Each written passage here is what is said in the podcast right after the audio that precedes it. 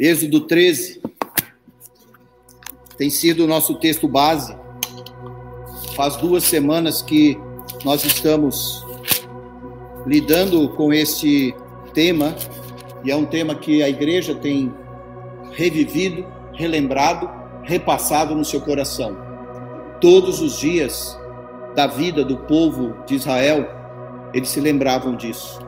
Todas as festas, todas as comemorações, todo o nascimento da sua cria, todo o fruto, primeiro fruto da sua colheita, toda a porção que não era deles, que pertencia a Deus, que o povo de Israel seguia. Então aqui, eu quero que você abra em Êxodo 13, daqui a pouco a gente vai ler o versículo, e na minha opinião, é, hoje é a, é a melhor dessas três mensagens. É a melhor desses três, é o melhor desses três momentos que a gente tem para aprender da palavra do Senhor aquilo que ele tem falado nessas três semanas.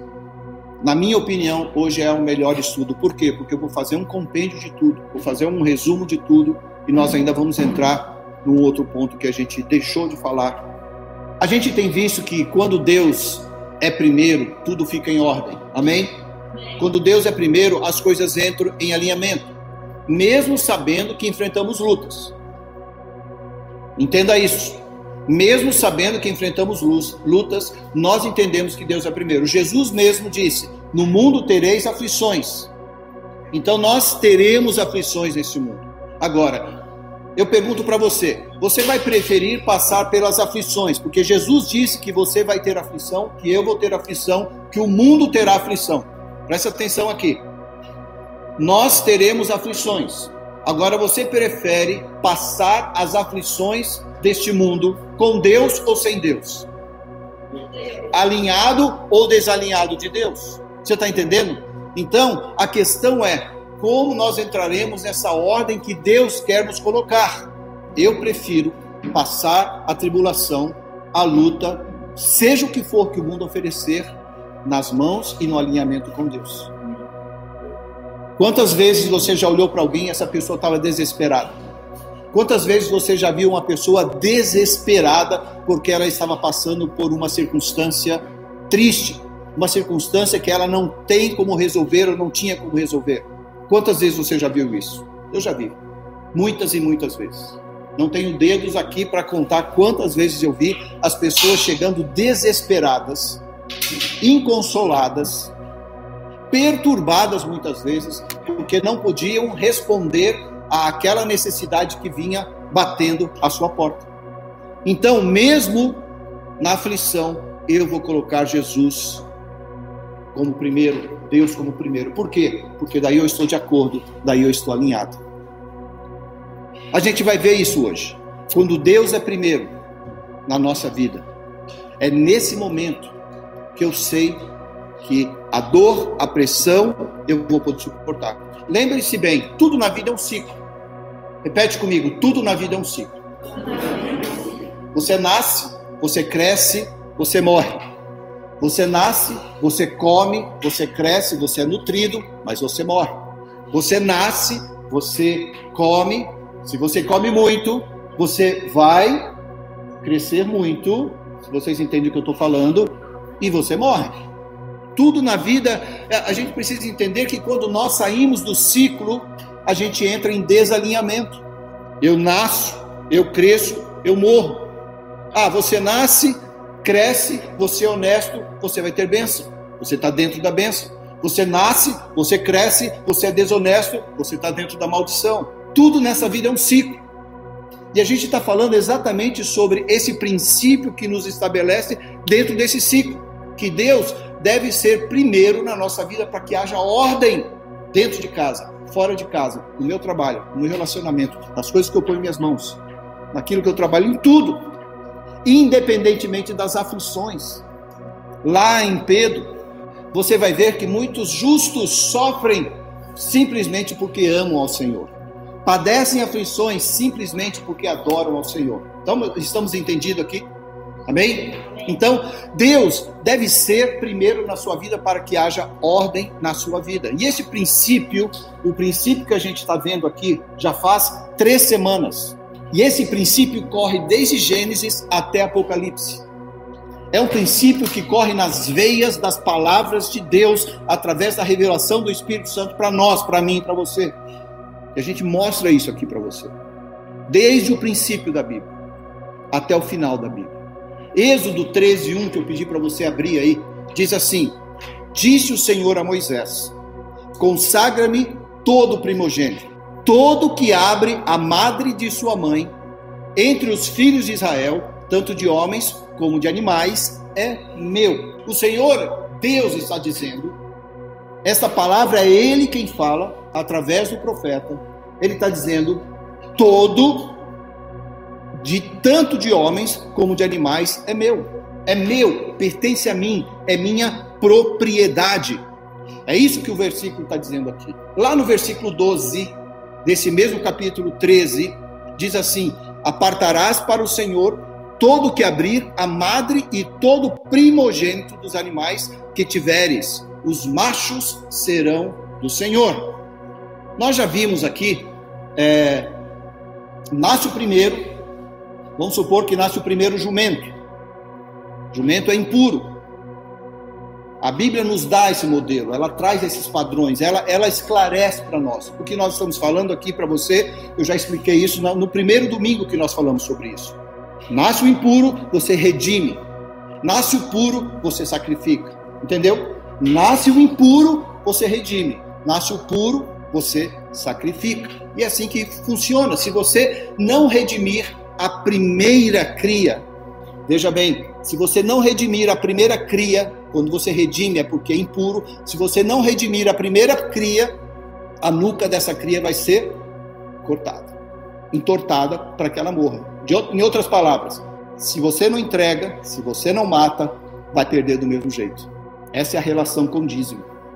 Você não entrega, vai ser cortado do mesmo jeito, você vai perder do mesmo jeito. Tá? Então a gente vai, vai, vai trabalhar nisso hoje. É o mesmo paralelo com o dízimo. É isso que eu estou falando aqui. Se você não traz para Deus, você vai perder. Vai sair da sua conta, em outras palavras. Vai sair da sua conta. Não é Deus quem vai tirar. É você que está permitindo que saia. Hoje a gente vai falar sobre três pontos. Eu já falei sobre dois, vou relembrar você e vou entrar no terceiro ponto. O primeiro tem que ser sacrificado ou redimido. Nós já vimos isso. Como isso se relaciona a mim, a nós? Você deve estar perguntando aí. Você está falando de cria, você está falando de primogênito, você está falando de animal puro, animal impuro. Como isso se relaciona a mim? Espiritualmente falando, nós nascemos puros ou impuros? Vamos lá, gente. Espiritualmente falando, fala com certeza, porque você tem essa certeza. Eu já vi que você tem, você sabe a resposta. Nós nascemos puros ou impuros? Impuros. Daí você fala, mas como assim eu nasço impuro? Você quer uma prova? Quem é pai aqui? É, os pais são os peritos. Você precisou ensinar seu filho a fazer alguma coisa errada? Não, porque nós nascemos, nós nascemos já com essa raiz, com essa, a Bíblia diz, natureza pecaminosa. Todos nós nascemos com essa natureza. Se nós nascemos com essa natureza pecaminosa, significa que nós nascemos impuros. E o que, que a Bíblia diz? Todo impuro precisa ser redimido. Mas e Jesus? É puro ou impuro? Tem gente que está em dúvida ainda, né? E Jesus é puro ou impuro? Obrigado, gente. Que bom saber que você já sabe.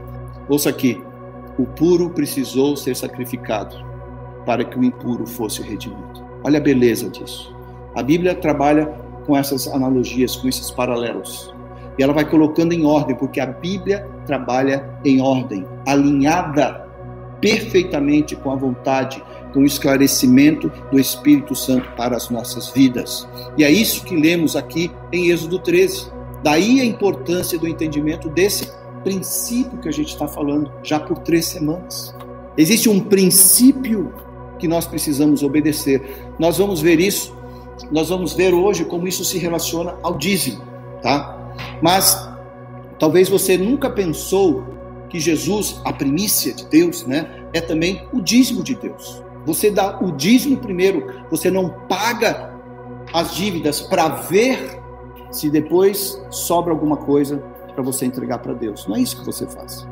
Você tem aprendido tá, que é, você dá sempre o primeiro antes de tudo. Quando eu dou o primeiro antes de tudo, eu estou dizendo eu tenho fé. Que primeiro eu dou de Deus. E eu tenho fé que Deus vai me dar o restante, vai abençoar, que vai purificar, que vai multiplicar o restante. Estou caminhando com vocês, repetindo algumas coisas, porque nós precisamos entender muito bem isso aqui. Deus disse que quando a sua ovelha tiver primeiro, nós lemos aqui, o cordeiro, ele falou, é meu. Quando esta ovelha der o primeiro cordeiro, ele é meu, é propriedade minha. Foi o que Deus falou. E isso exige fé. Exigiu fé do povo de Israel, que exige fé de nós hoje.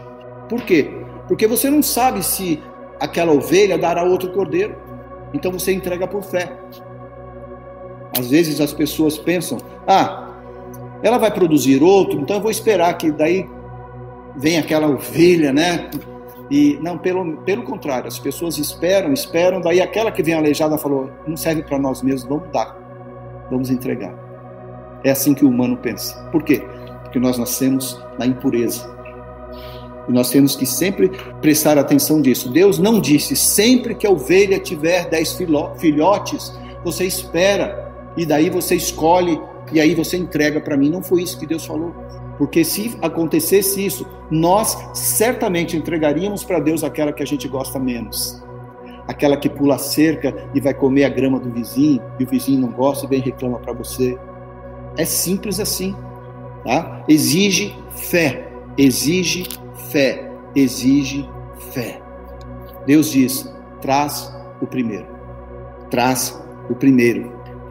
As pessoas mais céticas lutam com os 10%. Mas não são os 10% que ativam a bênção.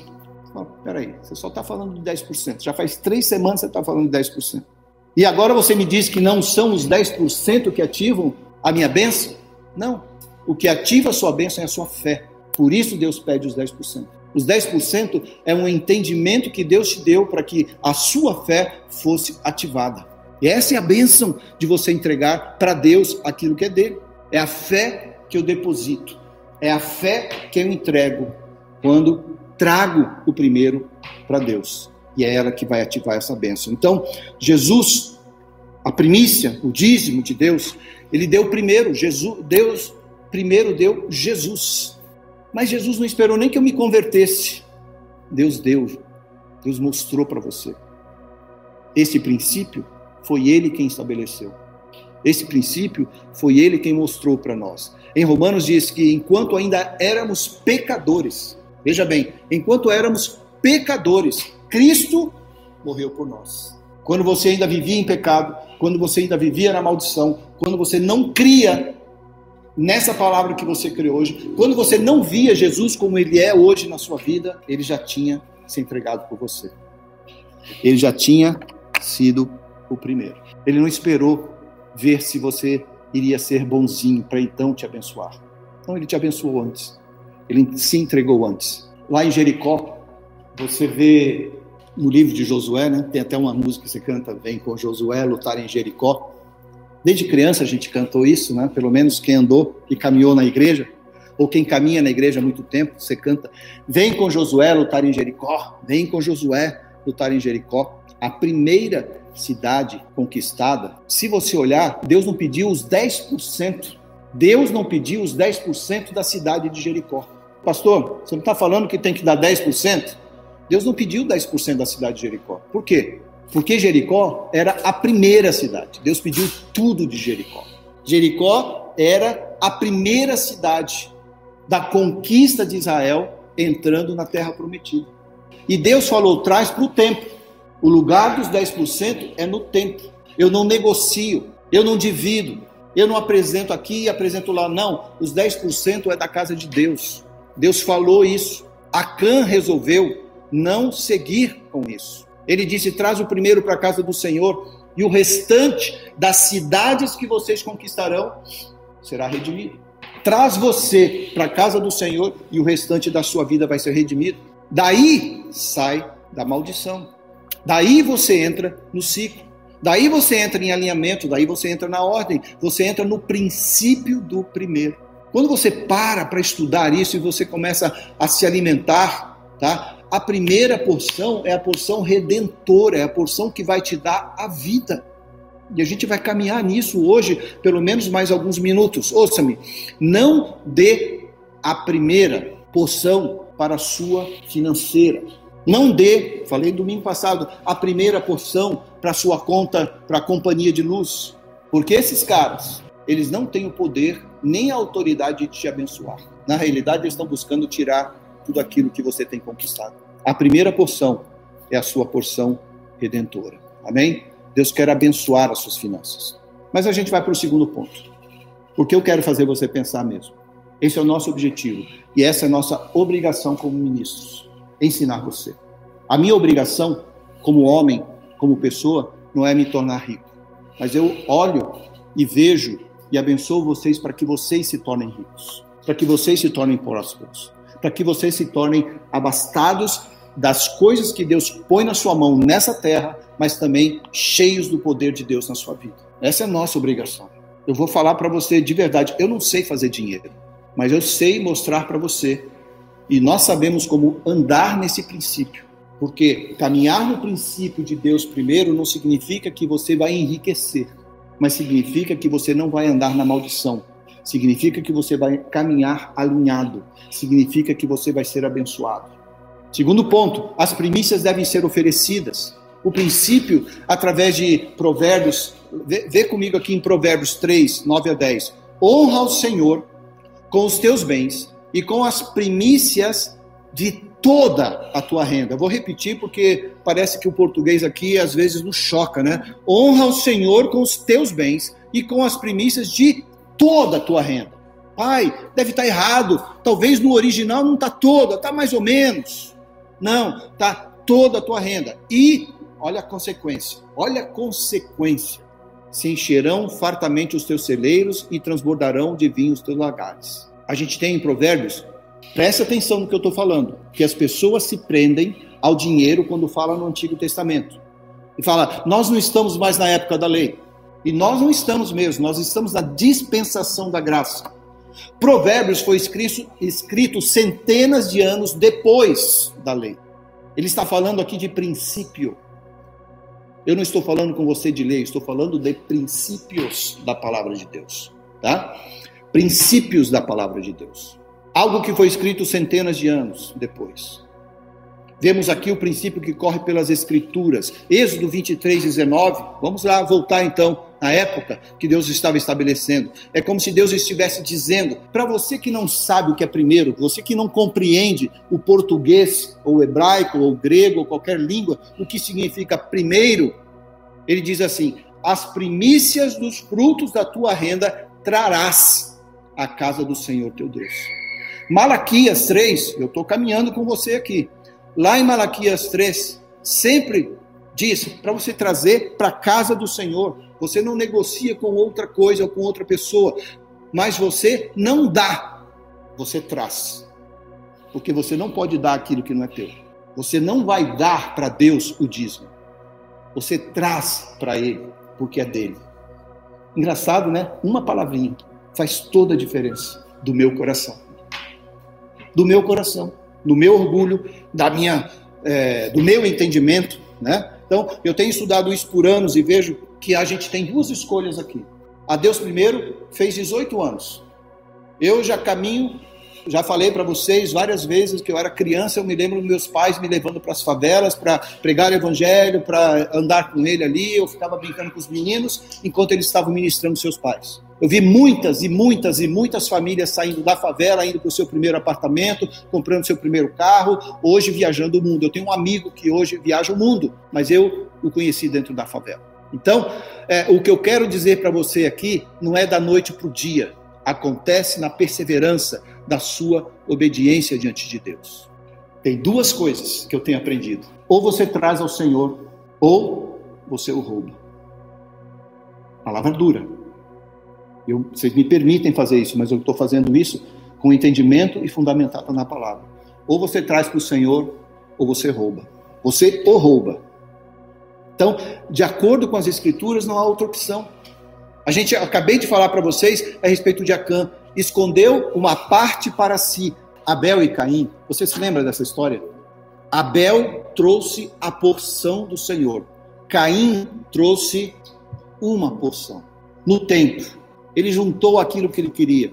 Ele juntou aquilo que ele achava que podia dar. Então, de acordo com as Escrituras, nós aprendemos muito. A gente vê que, é, é, que eu falei para você, Acã escondeu e depois perderam a batalha. Lá em Josué 6, Deus diz: as ofertas são consagradas a mim, separadas. Josué 6, Deus está explicando para o povo: as ofertas dessa cidade que vocês irão conquistar, de Jericó, elas serão consagradas para mim. Deus, em outras palavras, estava dizendo que Jericó é a primeira cidade. Em Josué capítulo 8, se eu não me engano, ou 7 ou 8, né, a gente vê que Acã reteve aquilo que não era dele. Reteve o dinheiro. E Deus falou o que para Jericó? Deus falou o que para a nação de Israel? Alguém me roubou. Então o que eu estou falando para você não é achismo, tá? Alguém me roubou significa que Israel ficou amaldiçoado. Um grupo pequeno foi para a próxima cidade, ínfima em relação a Jericó. Aquela cidade colocou os guerreiros de Israel para correr e vieram derrotados. Por quê? Porque alguém havia roubado a glória do Senhor. É abençoando que você traz para a casa do Senhor. É recebendo de Deus aquilo que você é, tem entregue para Ele. Agora, nós nos estabelecemos em meio à maldição quando fica na nossa conta bancária aquilo que não é nosso. Quando fica lá na conta bancária ou quando negocio aquilo que não é meu. Eu pergunto para você, por que você gostaria de manter algo amaldiçoado quando você pode saber que aquilo está sendo abençoado? Faz toda a diferença. Você não prefere que a sua conta seja sempre abençoada? É essa conscientização que a gente precisa ter. Lá em Gênesis 4, eu estava falando de Caim e Abel, né? Aconteceu que no fim de uns tempos, aconteceu que no fim de uns tempos, Caim trouxe do fruto da terra uma oferta ao Senhor. Abel, por sua vez, trouxe das primícias do seu rebanho e da gordura deste. Agradou-se o Senhor de Abel e de sua oferta, ao passo que Caim e de sua oferta não agradou. Deus não podia aceitar, ele não pode agir fora do seu caráter, ele não pode mudar. Eu falei para vocês da imutabilidade de Deus. Se Deus pudesse mudar, significa que ele pode ser melhor, mas ele é Deus. Ele não pensa como a gente pensa. Ele é onisciente, Deus sabe de tudo, Deus tem todo conhecimento. Deus não está buscando entender alguma coisa. É como se Deus acordasse de manhã e falasse assim: Oh my, eu mesmo, oh my God. Ele não está com essa expectativa, porque Deus é onisciente, ele sabe de tudo, ele é o conhecimento. Isaías, nós lemos para você também que os pensamentos de Deus são maiores do que os nossos. Os pensamentos de Deus são maiores que os nossos, maiores que os seus pensamentos. Então, é, ele não pode ser segundo, não dá, não tem jeito. Tá? Tem a ver com a preeminência de Deus. Deus não é apenas o primeiro de, em tudo, ele é antes de tudo. A preeminência de Deus estabelece que Deus, antes da fundação dos tempos, ele é Deus. Você não está aqui vendo que Deus é primeiro e aprendendo que Deus é primeiro porque um grande teólogo te convenceu. Nós vemos que Deus é primeiro porque ele é primeiro estabelecido na sua palavra. Amém? E deixe que esse Deus seja primeiro na sua vida. E foi por isso que Deus não respeitou a oferta de Caim. E Deus não vai respeitar a nossa oferta quando eu decido entregar para Deus fora da ordem que ele estabeleceu. Entra aqui no nosso terceiro ponto. O dízimo que entregamos a Ele. Você pode recitar para mim o dia inteiro que Deus é primeiro na sua vida. Mas sabe como as pessoas vão te conhecer? Vão saber que Deus é primeiro na sua vida? Se alguém olhar sua conta bancária e ver o padrão dela. Eu não estou falando quantidade, ver o padrão. Padrão. Eu oro para que Deus abasteça em grande quantidade de multiplicação a sua vida. Amém. Eu tenho declarado: dessa igreja sairá milionário. Dessa igreja já saiu, tá? Só para vocês saberem. Alguns têm saído e saído de verdade, em vez de entregar para Deus. Eu quero parar nesse versículo aqui, porque ele fala de algo muito pessoal. Também todas as dízimas da terra, tanto dos cereais do campo como dos frutos das árvores, são do Senhor. E ele põe, vírgula, santas. separadas. Por isso, quando a gente não dá, a Bíblia diz que nós roubamos. Porque aquilo que é santo, aquilo que é honra, Deus não me permite tocar, porque é dele. Foi o Senhor que separou. Foi o Senhor que disse e que declarou: Isso é meu. Eu vou te dar a vida, eu vou te dar a condição física, a condição emocional, a, o espiritual, fundamentado nesse, nesses princípios que eu estou aqui dando para toda a nação. Eu vou te abençoar, vou abençoar o fruto da sua terra. Eu vou dizer para você das estratégias que você pode dar. Eu vou trazer as conexões que você terá. Eu vou dizer para você com quem você deve fazer negócio, com quem você não deve fazer negócio. Eu vou te mostrar que aquilo que você separa, que é meu, vai fazer a multiplicação da, de todo o restante. É Deus nos ensinando. Eu quero te dar uma ilustração matemática, é simplista, tá? Mas se você não gosta de matemática, chegou a hora de você tirar sua soneca. Mas é, é fácil.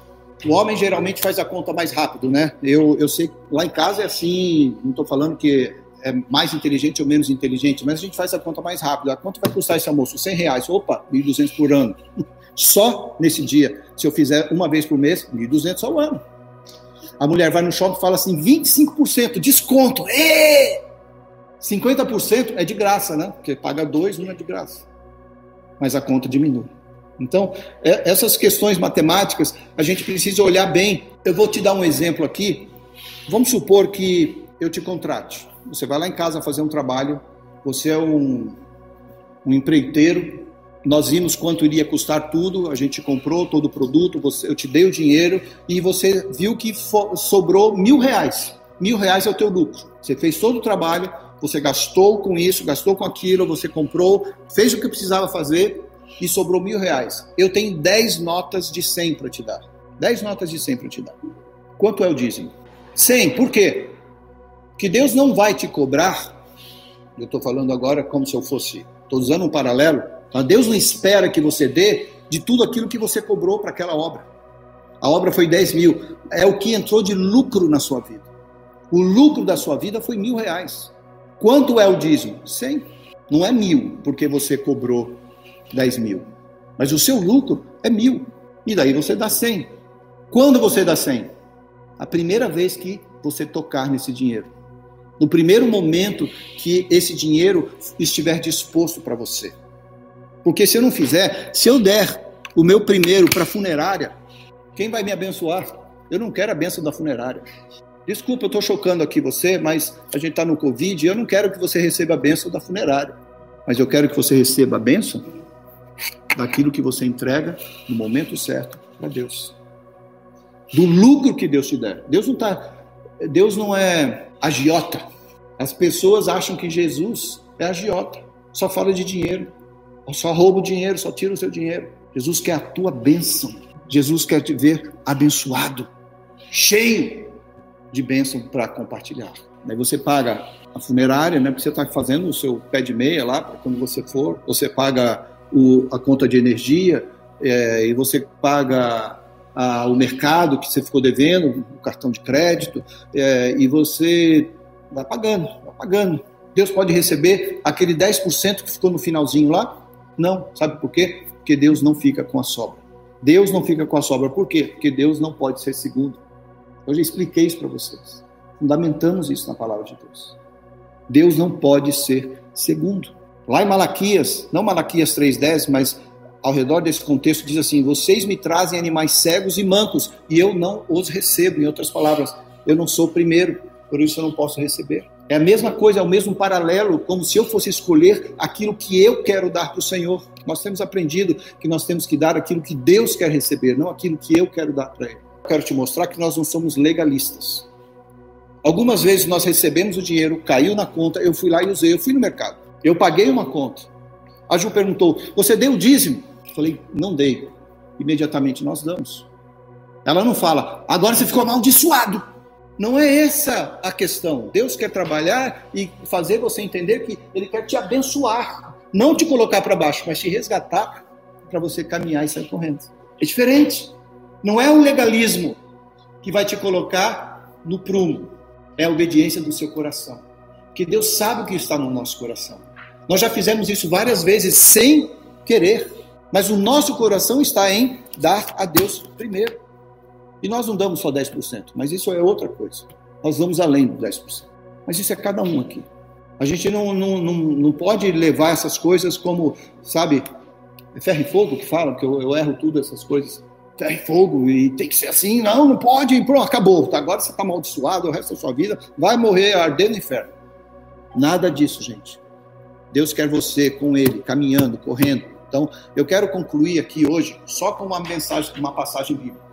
Eu vou parar daqui 5, 10 minutinhos ou menos. Vamos em Êxodo 13. Estou em Êxodo 13, mas eu vou ler os versículos 14 e 15, que diz assim: Quando teu filho amanhã te perguntar, que é isso? Responder-lhe-ás: O Senhor com a mão forte nos tirou. Você vai responder para o teu filho: O Senhor, meu filho, com mão forte nos tirou da casa da servidão. Pois sucedeu que, endurecendo-se Faraó para não nos deixar sair, o Senhor matou todos os primogênitos da terra do Egito, desde o, primeiro, o primogênito do homem até o primogênito dos animais. Por isso, eu sacrifico ao Senhor todos os machos que abrem a madre, porém a todo primogênito de meus filhos eu resgato. Como a gente traz isso para os nossos dias? Como você traz uma palavra dessa para o seu dia? Então vamos lá. Pai e filho estão no negócio. O filho hoje gerencia o trabalho do pai. Eu estou falando aqui para meninos e para pais. Vocês estão prestando atenção aqui, meninos? Porque um dia vocês vão nos perguntar: Pai, por que você faz isso? O filho hoje está tomando conta dos negócios do pai. Pai, o negócio é o seguinte: nós estamos num negócio de lucratividade. Nós temos os nossos produtos, nós temos a nossa cria, nós temos os nossos ah, fornecedores. E eu vejo aqui, pai, que você, todo mês, todo mês, você está dando 10%, você está dando a porção do primeiro contrato, você está dando isso aqui, pai, estou trazendo isso para você. Sabe o que o pai vai dizer? Filho, vem cá, chega perto de mim.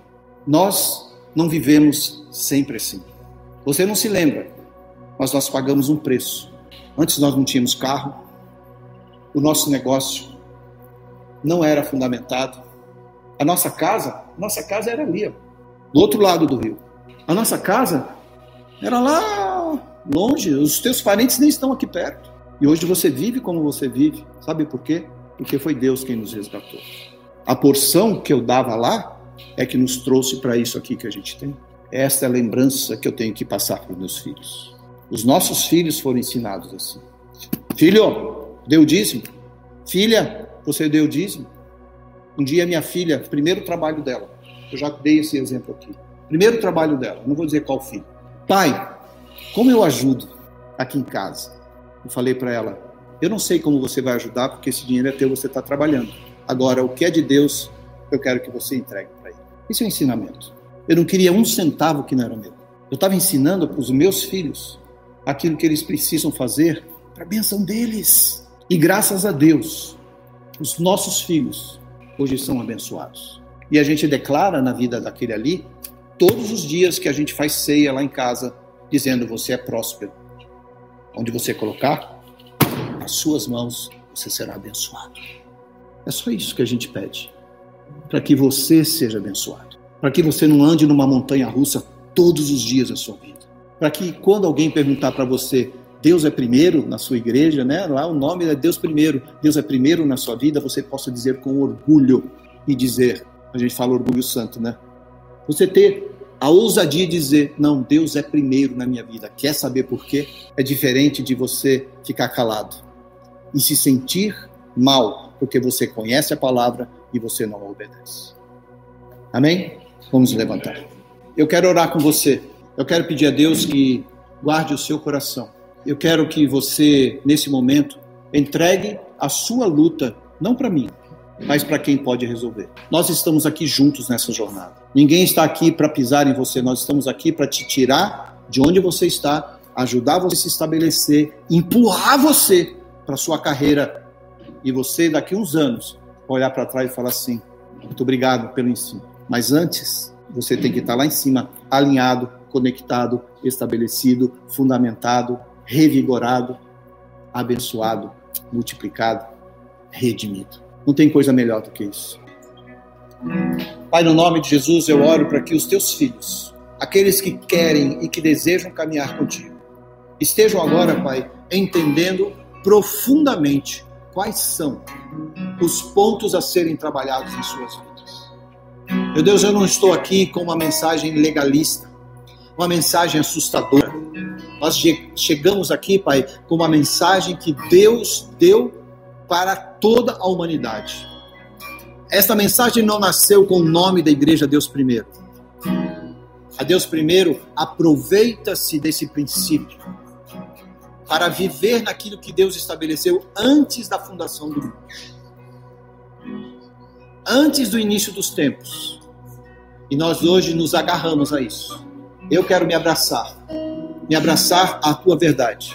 Me abraçar aos teus princípios. Me abraçar à condição que Deus nos dá de filhos para dizer: Eu abençoo a você, meu filho. Eu me alegro em você. Eu te vi no pouco e feliz e alegre e agora eu quero te colocar no mundo.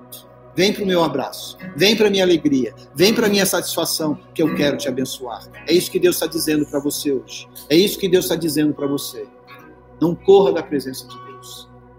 Permaneça e Ele te abençoará, no nome de Jesus. Eu declaro saúde, Pai. Saúde. Saúde. Nós todos aqui conhecemos pessoas ao nosso redor que hoje são vítimas desta bactéria, desse vírus, desta, das infecções que acontecem dentro dos hospitais e tudo mais que está acontecendo na humanidade.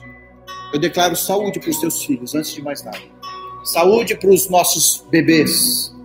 Coragem você caminhar, para você seguir naquilo que Deus estabeleceu para você. Eu declaro a glória de Deus sobre esse lugar, sobre a sua mente, sobre o seu emocional. Você não temerá a tribulação do dia, em momentos de crise, Deus espera uma igreja vitoriosa e corajosa. E nós estamos vivendo nesse propósito. Eu declaro que a bênção de Deus carrega você, te leva, te empurra para aquele lugar onde Deus quer te estabelecer um lugar de vitória, um lugar de bênção, um lugar de alegria. No nome de Jesus. Amém, amém e amém. Deus abençoe vocês. Glória a Deus.